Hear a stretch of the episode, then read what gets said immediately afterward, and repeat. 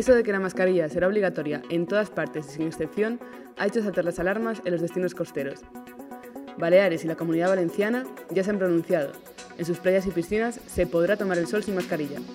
Sanidad ha escuchado las objeciones y ha accedido a revisar la ley, a considerar excepciones y a estudiar cómo regularlas.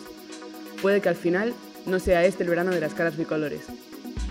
Hoy es miércoles 31 de marzo, soy Carolina Freire y esto es Sumario de Tarde. Y bueno, antes de asomarnos al verano, hay que superar la Semana Santa. A las puertas del puente, la incidencia ha subido a 152 casos, así que España vuelve al nivel de riesgo alto, una situación de la que había salido a principios de marzo. Seguimos en España, pero pasamos a otro asunto, uno que ocupa el debate nacional desde hace ya demasiado, el etarra Chapote, el asesino de Miguel Ángel Blanco, será acercado desde la prisión de Huelva a la de Estremera, en la Comunidad de Madrid. Desde la Asociación de Víctimas del Terrorismo lamentan el traslado del que definen como uno de los terroristas más sanguinarios que nunca ha demostrado ni una pequeña muestra de arrepentimiento. Y para terminar, nos vamos a Nueva York, donde desde ahora comprar y cultivar marihuana para uso recreativo es perfectamente legal.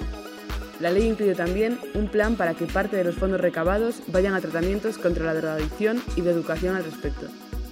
Y con esto nos despedimos hasta la semana que viene. Buenas noches y que tengáis una feliz Semana Santa.